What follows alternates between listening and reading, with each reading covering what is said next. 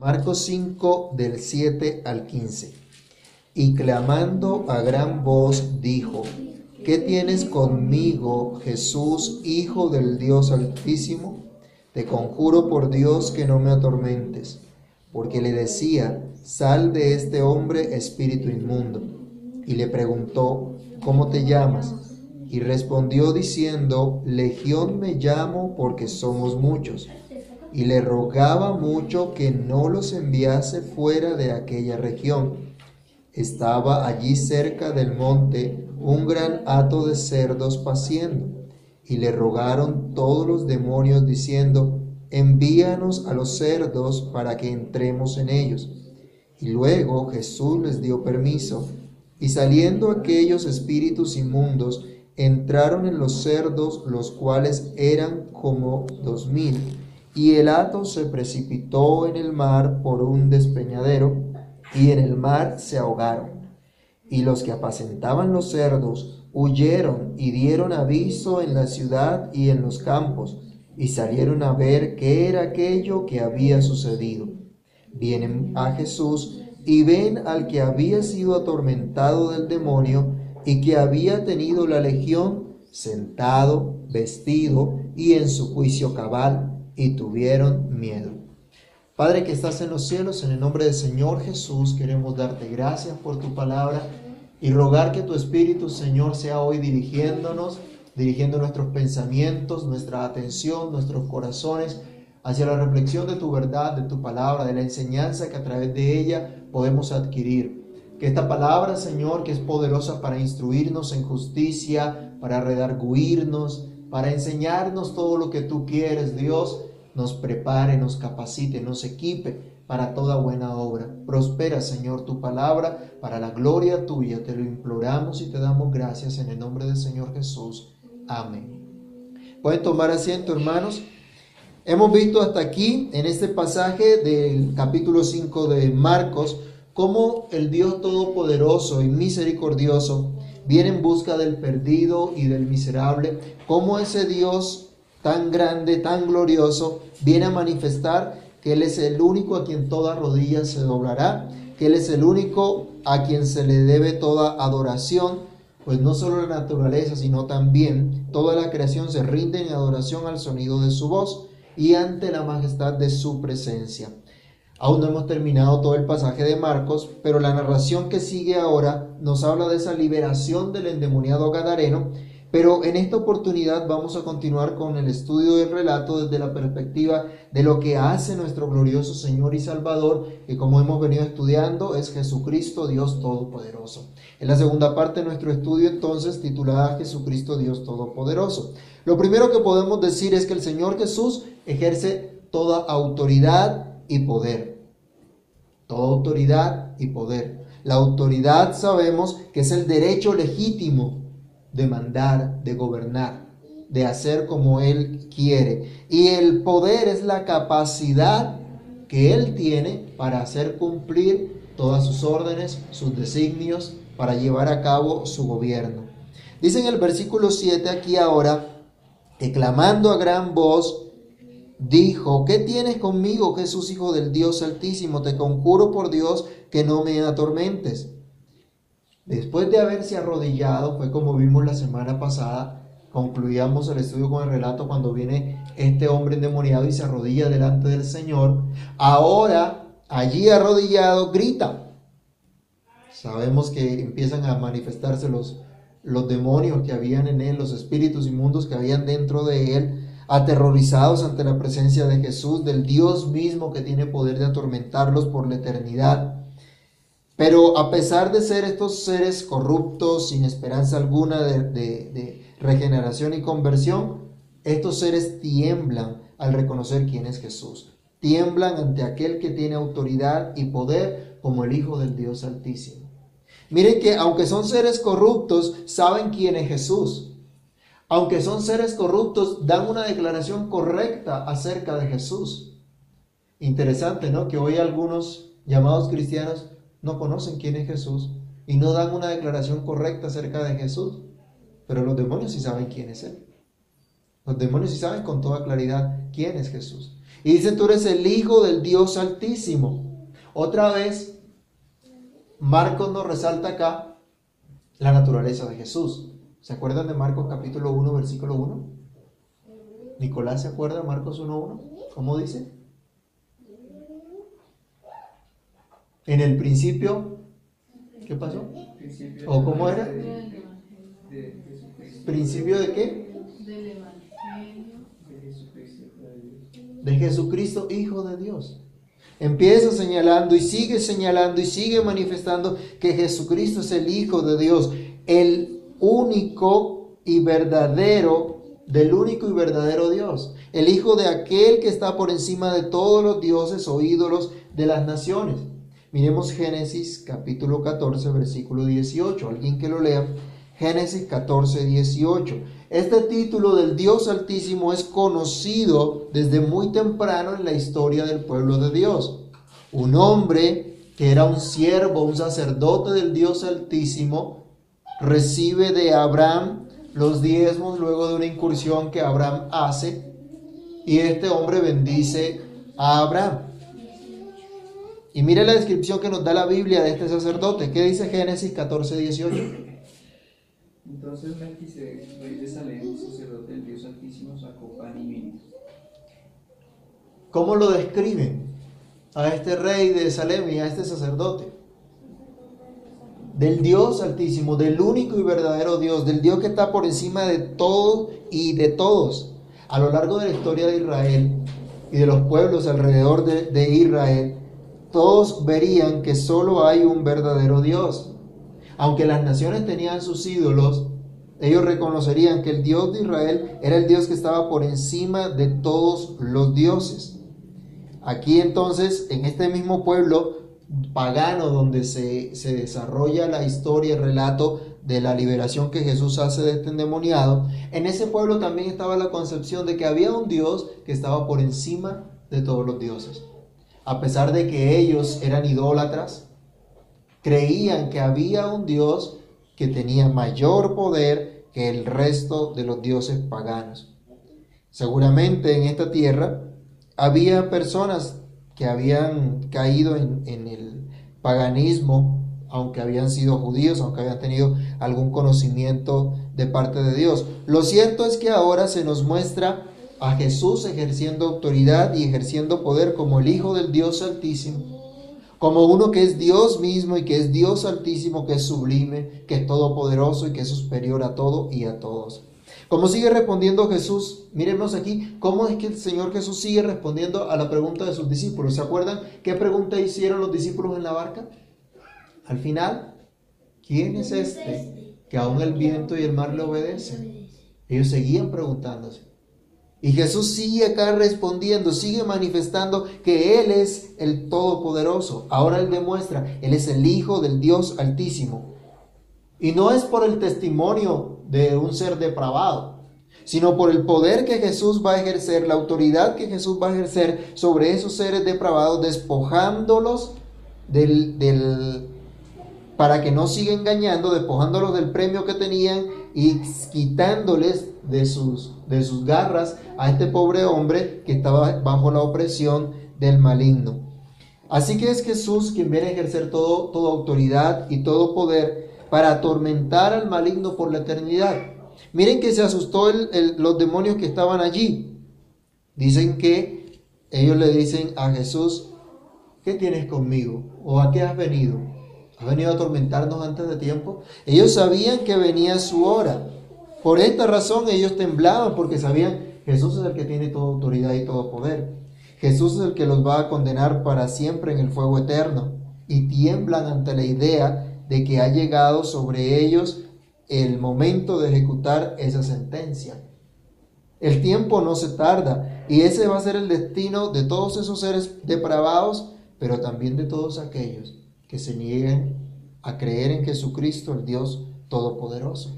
Miremos Mateo capítulo 25, versículo 41. Mateo 25, versículo 41. Mire lo que dice el mismo Señor Jesús.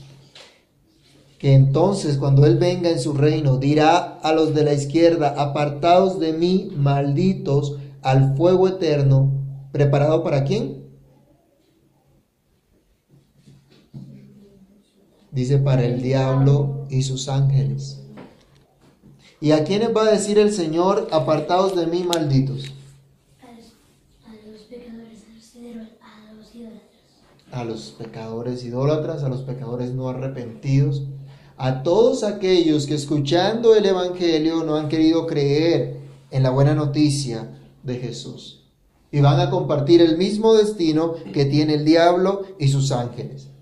Es cierto que el diablo vino para hurtar, matar y destruir, es lo que nos dice Juan capítulo 10, verso 10. Pero el Señor Jesús, aquel que ejerce toda autoridad y todo poder, vino para destruir las obras del mal. Por eso el temor de estos demonios ante la presencia de Jesús. Dice el versículo 8 que e, ellos actuaron así porque Jesús les decía, sal de este hombre, espíritu inmundo. Ante la orden que Jesús estaba dando, era inevitable entonces la salida de estos demonios de la vida de aquel hombre. No tenían otra alternativa sino obedecer. Había llegado el fin de la maldad de estos espíritus inmundos en la vida de aquel hombre. Ya no podrían volver a dañar jamás a este hombre, ya no podrían seguir habitando en él, porque ahora este hombre tenía que ser restaurado, ahora este hombre iba a ser convertido en una morada del Espíritu de Dios. Y allí vemos la maravillosa gracia del Señor y la buena noticia del Evangelio. Lo que hemos sido rescatados y libertados por Cristo, ya no vamos a ser jamás morada del diablo. Ya no vamos a ser morada jamás de espíritu inmundo alguno, sino al contrario, somos morada del Espíritu de Dios y el diablo no nos puede tocar. La Biblia dice, veamos primera de Juan capítulo 5, versículo 18, la primera, la primera epístola del apóstol Juan, capítulo 5, verso 18. Miren la realidad que tiene ahora el creyente.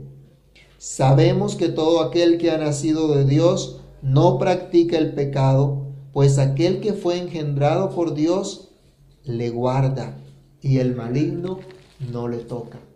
Esa es la realidad de los hijos de Dios, que el diablo no les puede tocar porque son guardados por el mismo Señor Jesucristo. Aquí viene entonces el Señor a manifestar la grandeza de su autoridad, de su poder, destruyendo las obras del maligno. Dice el versículo siguiente que Jesús le pregunta a este hombre, ¿cómo te llamas? Y mire la respuesta. Legión me llamo porque somos muchos. Lo segundo que vemos ahora a partir de este versículo es que el Señor Jesucristo Dios Todopoderoso manifiesta su misericordia a los suyos.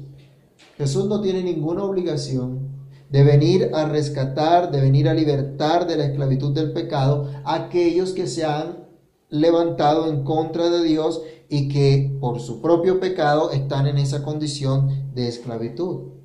Pero por su gran amor con que Él, amado a los suyos, viene y manifiesta su misericordia, para dar verdadera identidad a los suyos. Jesús le pregunta al hombre, ¿cómo te llamas?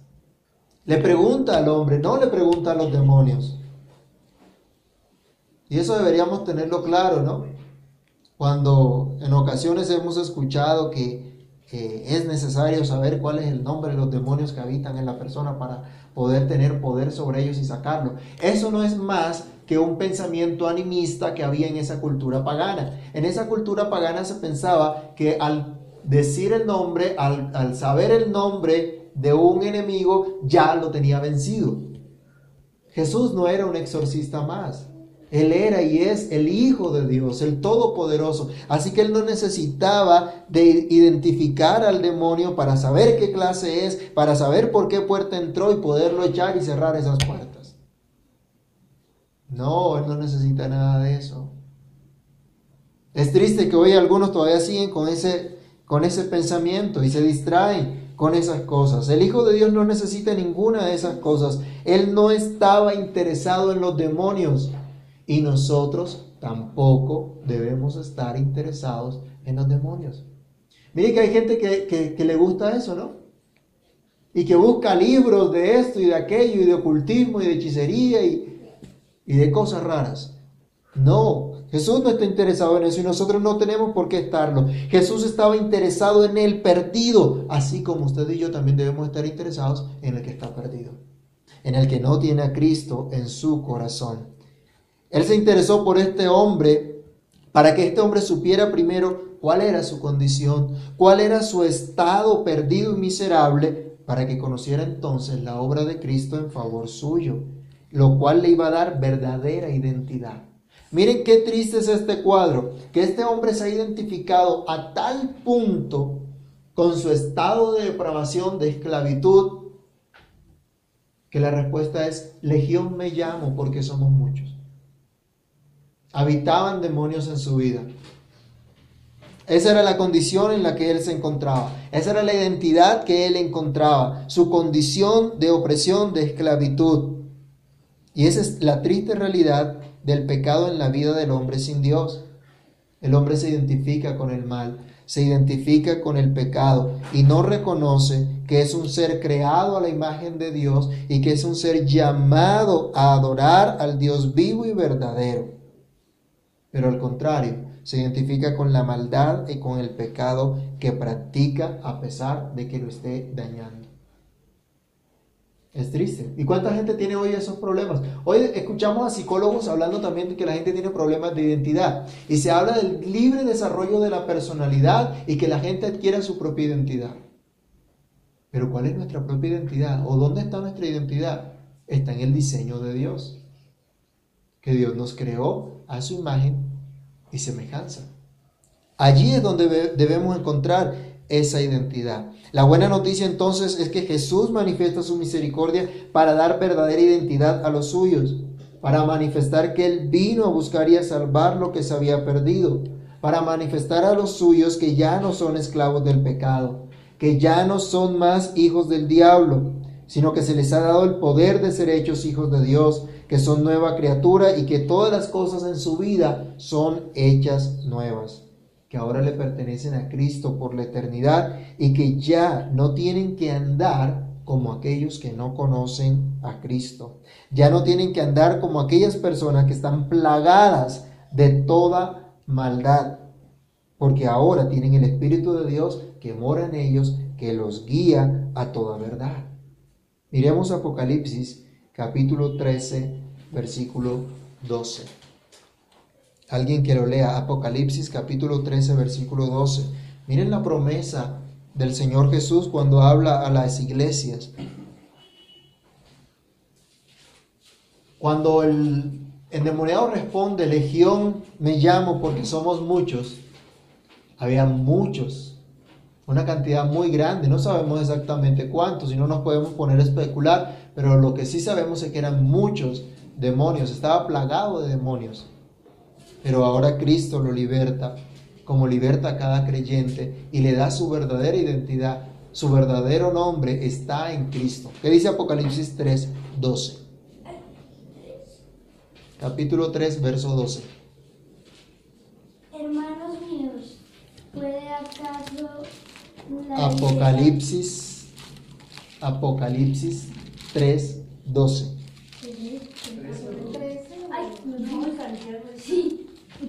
Apocalipsis 3, 12. Dice, al que venciere, yo lo haré columna en el templo de mi Dios, y nunca más saldrá de allí. Y escribiré sobre él el nombre de mi Dios, y el nombre de la ciudad de mi Dios, la nueva Jerusalén, la cual desciende del cielo de mi Dios, y mi nombre nuevo. ¿De qué nos está hablando allí el Señor Jesús? La identidad que tenemos en Él como hijos de Dios, como parte de su pueblo, como su iglesia, como aquellos que han sido redimidos, como aquellos que le pertenecen a Dios. Este pobre hombre del que nos habla Marcos no pudo expresar quién era y con tristeza vio el poder del maligno en su vida respondiendo por él. Vio a los demonios respondiendo por él. Pero esto no iba a seguir siendo así, porque ante él estaba Jesucristo, Dios Todopoderoso, para manifestar su misericordia, como lo hace con todos los suyos, para libertarlos de la esclavitud. Dice enseguida el versículo 10, y le rogaba mucho este espíritu inmundo, representante de los demonios, que no los enviase fuera de aquella región. Estaba allí cerca del monte un granato de cerdos paciendo en y le rogaron todos los demonios diciendo, envíanos estos cerdos para que entremos en ellos. Y luego Jesús les dio permiso y saliendo aquellos espíritus inmundos, entraron en los cerdos, los cuales eran como dos mil. Y el hato se precipitó en el mar por un despeñadero y en el mar se ahogaron. ¿Cuántos demonios habían? Yo no sé. Pero ellos entraron en esa cantidad de cerdos que estaban, entraron con la furia que había en ese momento sobre el endemoniado y ya miremos en la historia lo que acabó de ocurrir con ellos. Bueno, Jesús le da permiso para que entren a los, a los cerdos, ya que no podrían hacerlo ninguna otra persona, ya que el Señor en este momento no los iba a mandar al abismo o al infierno directamente, pero no podrían seguir atormentando, no podrían seguir esclavizando a este pobre hombre. La Biblia nos dice que a su tiempo irán al lago de fuego, allá en Apocalipsis también se nos, se nos habla, aunque por un poco de tiempo el mismo diablo es soltado para engañar a las naciones, pero es refrenado acá para que no siga dañando a aquellos a quienes el Señor ha llamado. Los demonios tenían que obedecer a Jesús, tenían que salir de este hombre. Antes hablaron por él, antes le compelían a vivir en los sepulcros, a hacerse daño con piedras, y hacerle daño a los demás, pero ahora tenían que salir. Ahora la orden era salir y no regresar jamás a la vida de este hombre. Esa es la buena noticia del Evangelio, que Cristo ha venido a libertarnos de la esclavitud y del engaño del diablo, de la esclavitud del pecado, del engaño del diablo para siempre, para que ya no seamos esclavos, sino que vivamos en esa gloriosa libertad de los hijos de Dios. Algunos tristemente consideran que la libertad es hacer cuanto se les antoja. Es decir, desenfreno total en todo tipo de deseo egoísta y perverso.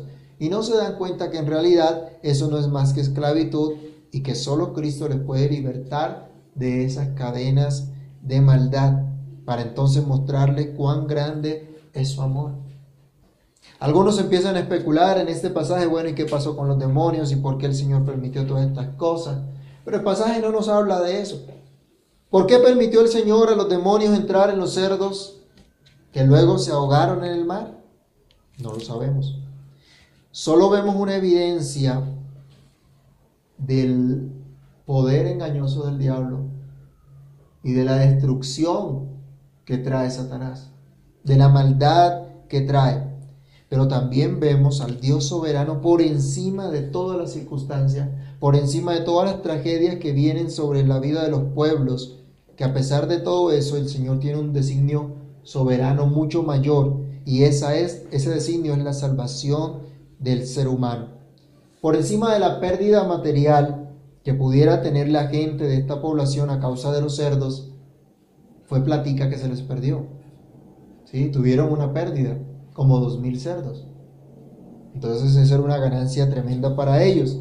Pero por encima de todo eso, para el Señor era mucho más importante aquel hombre que había estado siendo oprimido y engañado por el diablo mucho tiempo. Hay muchas cosas que nosotros no podemos entender. Hay calamidades, hay enfermedades, hay tragedias que vienen sobre una nación entera. Pero en todo ello el Dios soberano nos llama a considerar su amor, su gracia, que no está en las cosas materiales que Él mismo ha creado aún, sino que está en las personas que Él hizo para su gloria, para la manifestación de quién es Dios. Para Dios es mucho más importante la gente. Pero la gente de esta población amaba más las cosas materiales que a su prójimo. Similar a la gente de hoy día, que ama más sus negocios, su fama, su dinero, su propia honra en lugar de amar a aquel que fue creado a la imagen y semejanza de Dios, que está en desgracia por causa del pecado, por causa del engaño de Satanás. Pero es entonces en estos momentos cuando Dios permite situaciones que muchas veces no comprendemos para despertarnos y para hacernos volver la mirada a ese gran Dios, a ese todopoderoso que viene a salvar al que está perdido y miserable, para quien, el, para quien vale eh, más que las cosas materiales, para que contemplemos y adoremos entonces a Dios que manifiesta su gracia y su misericordia para con los suyos. Aquí vemos entonces a Jesús manifestando su misericordia. No deja a este hombre así. Estuvo arrodillado, estuvo postrado, no pudo identificarse, pero el Señor va a mostrarle cuál es su verdadera identidad y el Señor lo liberta. Los demonios ya no pueden seguir en él y tienen que salir simplemente de la vida de este hombre para no volver a entrar jamás. Y lo último que vemos en esta porción del relato es que se repite esta enseñanza en el Evangelio, es que Jesucristo Dios Todopoderoso transforma la vida de los suyos. Esta es una realidad y ante esta realidad debe haber una gran expectativa entre nosotros y debe haber un gran gozo de que esto sea así entre nosotros. Ante lo sucedido este hombre y por supuesto con lo de los cerdos, ¿qué hicieron los cuidaderos de los cerdos? Dice el versículo 14. Y los que apacentaban los cerdos huyeron y dieron aviso en la ciudad y en los campos y salieron a ver qué era aquello que había sucedido. Perdieron su trabajo llegó una tragedia tal que perdieron su trabajo. Y ellos salieron corriendo a dar aviso a los dueños que ellos no eran los culpables de esa tragedia, que el único culpable de esa tragedia era Jesús. Salieron con esa noticia alarmante, impactante, y todos entonces salen a ver qué es lo que pasó.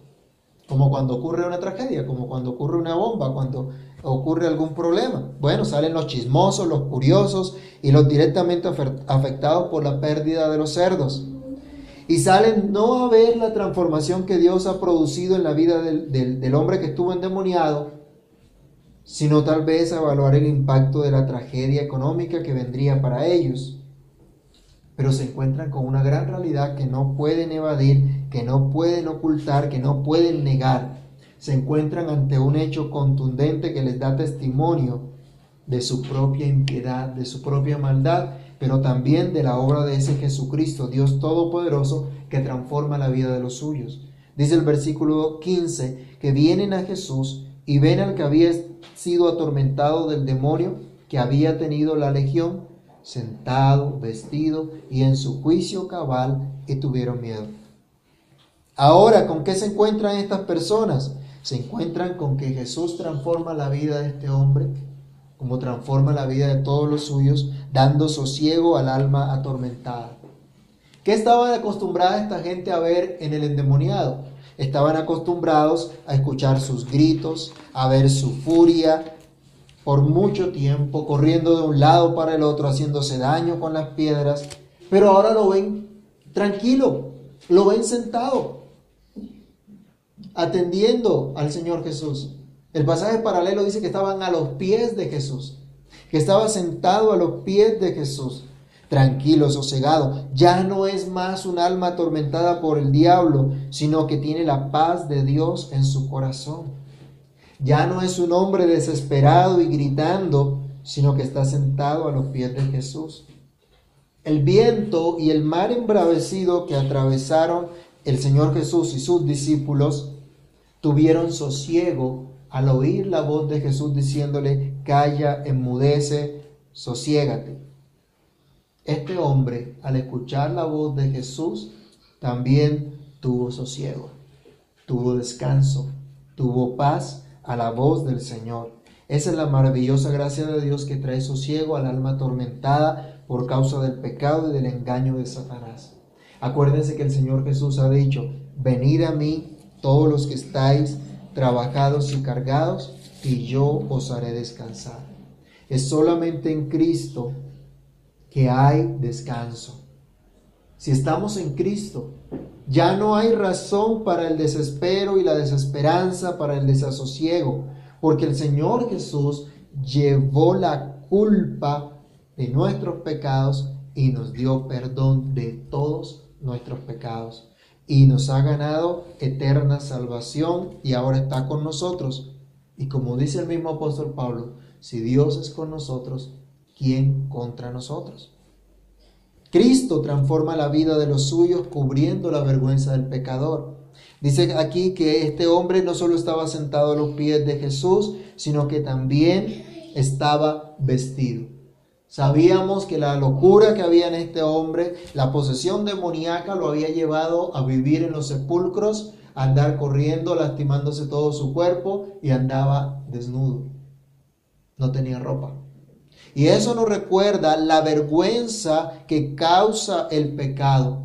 Acuérdense que Adán y Eva, cuando pecan contra Dios, cuando Dios llama al hombre, el hombre se esconde.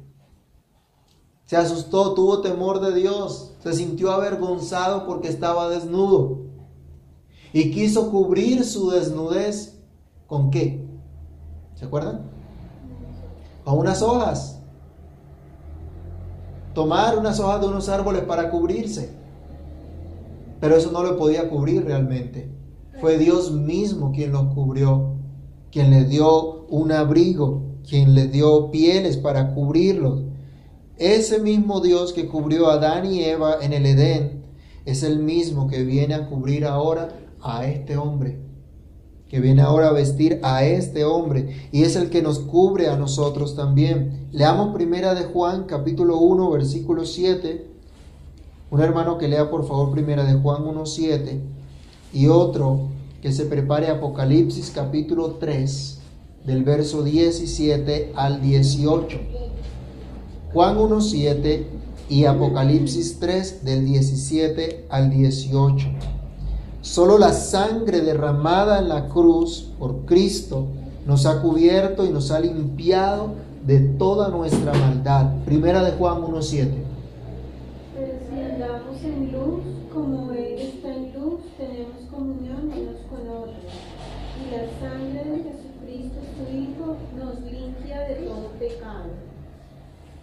Esas son las vestiduras que tenemos ahora, vestiduras limpias, verdaderas vestiduras porque son cubiertos nuestros pecados con la sangre del Señor Jesús. Su sacrificio perfecto es el que emblanquece nuestras vestiduras, el que cubre la vergüenza de nuestra desnudez, es decir, nuestras injusticias y falta de conformidad con la ley de Dios y ahora nos hace justos, nos hace limpios delante de Dios, como dice Apocalipsis 13 del 17 al 18. Porque tú dices, yo soy rico y me he enriquecido y de ninguna cosa tengo necesidad y no sabes que tú eres un desventurado, miserable, pobre, ciego y desnudo. ¿Y el 18? Por tanto, yo te aconsejo que de mí compres oro refinado en fuego para que seas rico y vestiduras blancas para que para vestirte y que no se descubra la vergüenza de tu desnudez y unge tus ojos con, con, con colirio para que. Nosotros somos injustos, somos pecadores y solo la justicia de Cristo es la que nos hace justos, nos hace limpios. Su sangre es la única que nos limpia.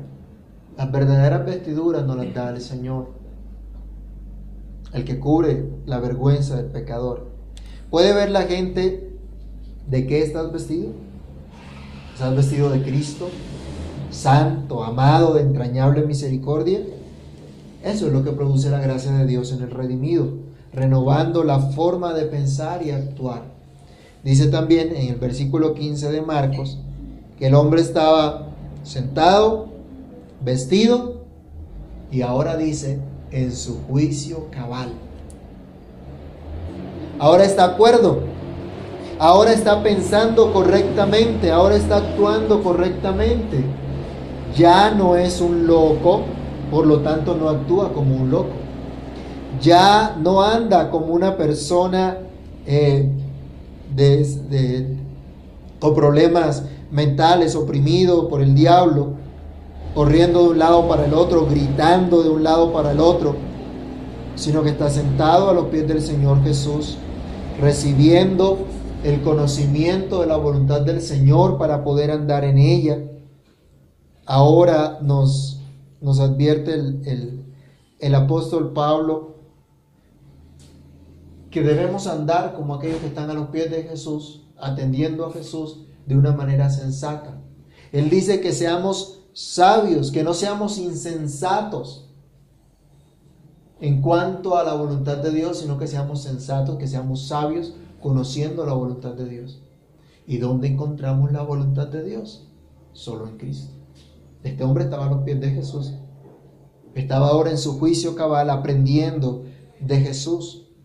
Conocer a Jesús entonces es conocer la gracia de Dios, es conocer la voluntad de Dios, la cual nos va a llevar cada día a caminar, a, caminar con un pensamiento distinto, con una manera de actuar diferente, sabiendo que ahora vivimos todos los días para la gloria de Dios, tal como se nos enseña en Tito. Vamos a leerlo.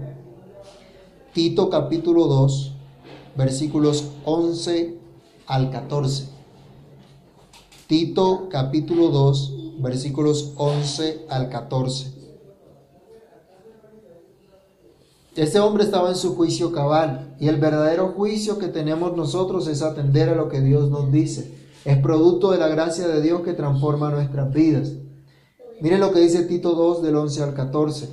Porque la gracia de Dios se ha manifestado para salvación a todos los hombres, enseñándonos que renunciando a la impiedad y a los deseos mundanos, vivamos en este siglo sobria, justa y piadosamente aguardando la esperanza bienaventurada y la manifestación gloriosa de nuestro gran Dios y Salvador Jesucristo, quien se dio a sí mismo por nosotros para redimirnos de toda iniquidad y purificar para sí un pueblo propio, celoso de buenas obras. Este Jesús ante quien el viento y el mar obedecen, ante quien los demonios tiemblan, es el Dios Todopoderoso, que ejerce toda autoridad y poder, quien manifiesta su misericordia a los suyos y quien transforma la vida de los suyos. ¿Has reconocido tú la autoridad de Cristo y su poder en tu vida? ¿Has sido tú objeto de esa misericordia de Dios en medio de tu condición? ¿Has reconocido tu identidad en Cristo, que ya no eres un esclavo, sino que eres un hijo de Dios, que has sido liberado por el Señor, liberado del engaño de Satanás? ¿Puedes tú mismo ¿Y pueden los demás ver la transformación que la gracia de Dios ha producido en tu vida? Oremos a Dios y pidamos al Señor Jesús que obre de tal manera en nosotros, que ejerza de tal forma su poder, su autoridad en nuestras vidas y que manifieste cada día su misericordia en nosotros de tal manera que seamos transformados más y más por la maravillosa gracia del Señor Jesucristo que es Dios Todopoderoso. Oremos. Padre que estás en los cielos, en el nombre del Señor Jesús queremos darte gracias porque tu Santo Hijo Jesús, quien vino a libertarnos de la esclavitud y del poder del maligno, es Dios Todopoderoso, quien vence realmente toda obra de maldad. Señor, y rogamos que tú sigas obrando de tal manera en nosotros, ejerciendo esa autoridad, Señor, ese poder sobre nuestras vidas, cambiándonos, transformándonos, haciéndonos más como Cristo, conformándonos más a la imagen de Cristo. Señor, que nuestra identidad no esté dada por los deseos pecaminosos que combaten contra el alma, sino que nuestra identidad realmente lo conozcamos que está en ti, en lo que tú has hecho por nosotros, en la nueva vida que nos has dado, en la nueva condición, Señor, a la que tú nos has llamado Permite, Dios, que podamos creer realmente tu verdad y creer lo que tú has hecho. Señor, por favor, transfórmanos. Por favor, cámbianos. Haz tu obra cada día en, nuestras vidas, para que tu nombre sea exaltado, para que tu nombre sea engrandecido. Señor, que cada día te conozcamos mejor y que cada día podamos testificar que nuestro Salvador es Jesucristo, el Dios Todopoderoso. A ti damos el honor, la magnificencia y el poder, la alabanza, Señor, por todos los siglos de los siglos. En Cristo Jesús. Amén.